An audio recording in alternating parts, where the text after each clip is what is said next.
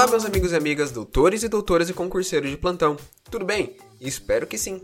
Nesse episódio vamos conversar sobre sociedade de economia mista. Mas antes, não esqueçam de nos seguir, comentar e compartilhar com seus amigos o nosso podcast e também nos acompanhe pelo Instagram, arroba administrativo do zero ponto podcast e no meu perfil pessoal, o arroba pauloc, underline camargo. Pessoal, a sociedade de economia mista trata-se de estatal com participação do poder público e de particulares em seu capital e em sua administração, sendo organizada sob a forma de sociedade anônima. Para sua criação, é necessária lei específica autorizando sua instituição e também sua extinção, além de deterem personalidade jurídica de direito privado. Assim como a empresa pública, por se tratar de uma estatal, a contratação de seus funcionários depende de concurso público e submetem-se a licitações com regras próprias. Lembrando vocês Assim como a empresa pública, o regime jurídico das pessoas que trabalham é, para as empresas públicas será por CLT, tá bom? Regime de trabalho, no caso, será pela CLT.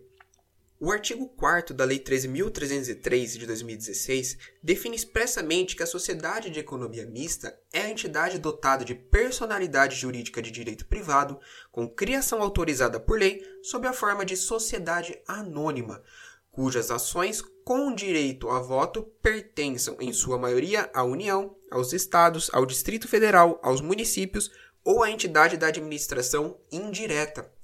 Assim como dito também no episódio quanto à empresa pública, aqui também é vedada a acumulação de cargos, empregos e funções públicas, conforme artigo 37, inciso 17 da Constituição. Se a estatal receber recursos públicos para o pagamento de despesas de pessoal e para custeio em geral, a ela se aplica o teto constitucional de remuneração do inciso 11 do artigo 37, conforme o artigo 37, parágrafo 9 da Constituição.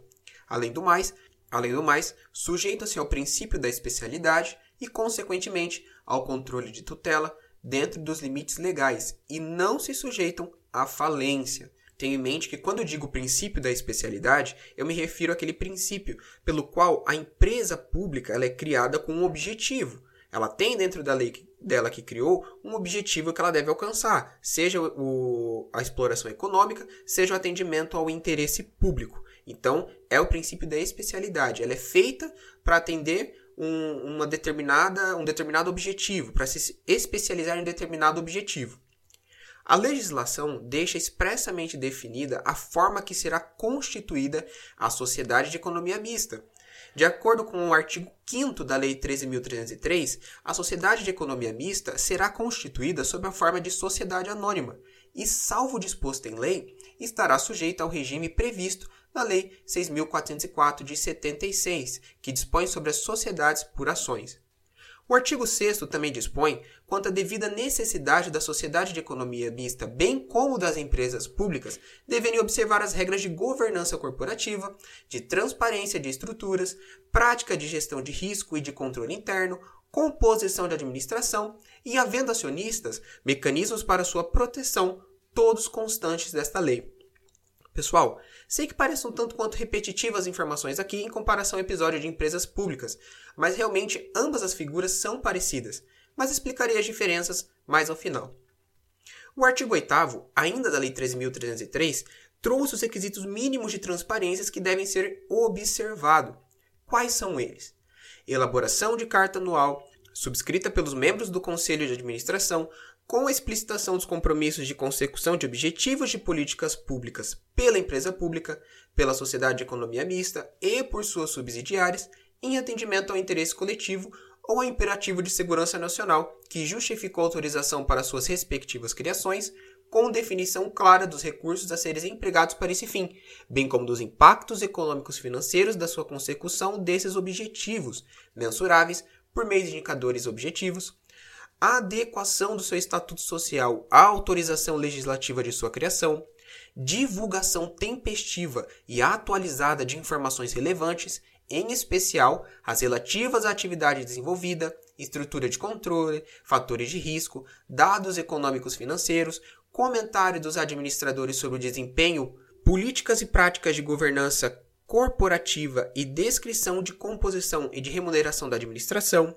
elaboração e divulgação de políticas de divulgação de informações em conformidade com a legislação em vigor e com as melhores práticas, elaboração de política de distribuição de dividendos, à luz do interesse público que justificou a criação da empresa pública ou da sociedade de economia mista, divulgação em nota explicativas as demonstrações financeiras, dos dados operacionais e financeiros, das atividades relacionadas à consecução dos fins de interesse coletivo ou de segurança nacional, elaboração e divulgação de política de transações com partes relacionadas em conformidade com os requisitos de competitividade, conformidade, transparência, equidade e comutatividade que deverá ser revista, no mínimo, anualmente e aprovada pelo Conselho de Administração, ampla divulgação ao público em geral de carta anual de governança corporativa que consolide em um único documento escrito, em linguagem clara e direta, as informações de que trata o inciso 3 e divulgação anual de relatório integrado ou de sustentabilidade. Pessoal, apesar de serem incisos longos, eu peço para que vocês deem uma olhada com carinho nele, tá bom? É o artigo 8 dos incisos 1 ao 9, tá bom? 1 ao 9 no caso olhem eles, porque pode ser que caia muita pegadinha em concurso público, OAB, principalmente com lapsos temporais. Então a gente tem assim, vamos olhar o inciso sétimo. É, elaboração e divulgação de política de transações com partes relacionadas em conformidade com os requisitos de competitividade, conformidade, transparência, equidade, comutatividade, que deverá ser revista no mínimo anualmente. Então, geralmente eles colocam um lapso falso de tempo, vai, no mínimo a cada seis meses. Então é sempre bom dar uma olhadinha nesses lapsos temporais e nesses requisitos que eu coloquei para vocês, inciso 1 ao 9, tá bom? Olha que sensacional o que diz também o parágrafo 1 do artigo 8.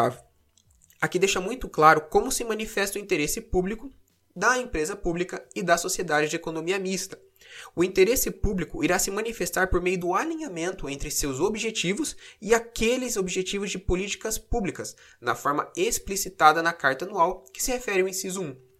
Isso quer dizer que o legislador se importou em deixar claro que o interesse público somente será alcançado quando o objetivo da empresa pública se alinhar com as políticas públicas. Olha que sensacional! Podemos ver uma representação da função, do princípio da função social da empresa, como também da supremacia do interesse público, demonstrado em um único parágrafo de um artigo. Para ambas, tanto a empresa pública quanto a sociedade de economia mista, há exigência de lei específica autorizando sua instituição, como também sua extinção, além de deterem personalidade jurídica de direito privado. Por serem estatais, a contratação de seus funcionários depende de concurso público e se submete a licitações com regras próprias. Mas bem, percebam que são institutos, a sociedade de economia mista e empresa pública, muito semelhantes. Vamos tentar dividir entre semelhanças e diferenças? Por semelhança, podemos dizer que ambas possuem personalidade jurídica de direito privado, estão sujeitas ao controle do Estado, estão vinculadas aos fins, ou seja, aos objetivos definidos em lei e em seu estatuto. Destaca-se também que ambas exercem atividade de natureza econômica, são criadas por lei específica, com regime seletista. Quanto ao regime jurídico, este dependerá. Se a empresa pública ou sociedade economista prestar serviço público, será regime de direito público. Caso explore atividade econômica, será de direito privado. No tocante aos bens, estes serão bens privados, salvo se estiverem sendo utilizados com finalidade pública. As diferenças são as seguintes. Enquanto na empresa pública o capital é 100% público, na sociedade de economia mista o capital é, como induz o nome, misto. O foro processual para as causas que envolvem empresas públicas será, em regra, a Justiça Federal, enquanto será a Justiça Estadual para as causas que envolvam sociedade de economia mista. Outra grande diferença é que a empresa pública pode se manifestar de qualquer forma jurídica, limitada, sociedade anônima, enquanto a sociedade de economia mista será sempre na forma de sociedade anônima. Mas, minha gente, como tudo que é bom dura pouco, por hoje vamos encerrando por aqui também. Mas me diga, gostaram do episódio de hoje? Siga o nosso podcast em todas as plataformas disponíveis e venha nos dar sua opinião quanto ao tema, ou então sugestões para os próximos episódios no Instagram, o arroba administrativo do zero.podcast e no meu perfil pessoal, o arroba camargo. Lembre-se que pelo Instagram eu sempre deixo dicas complementares de cada episódio. Acaba que um complementa o outro. Então é isso, meu povo, um forte abraço e até a próxima.